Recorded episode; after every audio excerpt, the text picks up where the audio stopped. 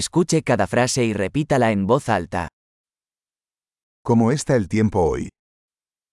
Jaké je dnes počasí? El sol brilla y el cielo está despejado.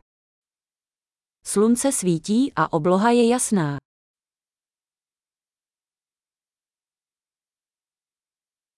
Es un hermoso día con cielos azules y una suave brisa. Je krásný den s modrou oblohou a jemným vánkem.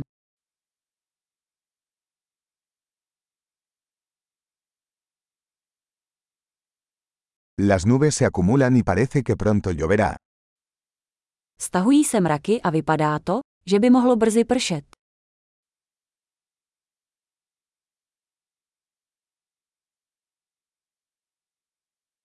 Es un día frío y el viento sopla con fuerza.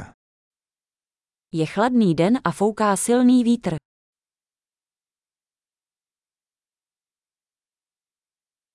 El tiempo está nublado y la visibilidad es bastante baja.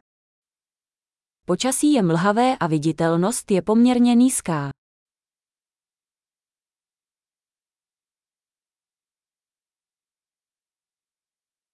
Hay tormentas dispersas en la zona. V oblasti se vyskytují ojediněle bouřky.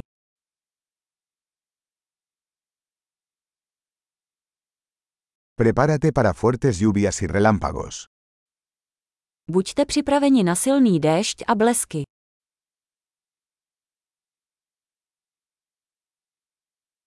Está lloviendo. Prší. Esperemos a que deje de llover antes de salir. Než půjdeme ven, počkáme, až přestane pršet.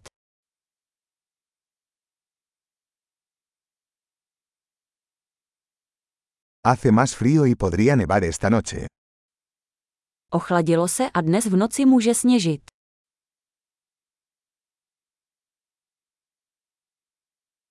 Se avecina una gran tormenta. Přichází velká bouře. Hay una tormenta de nieve ahí fuera. Venku je sněhová bouře. Quedémonos adentro y abracémonos.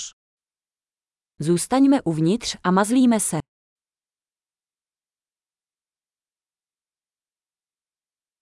¿Cómo está el tiempo mañana?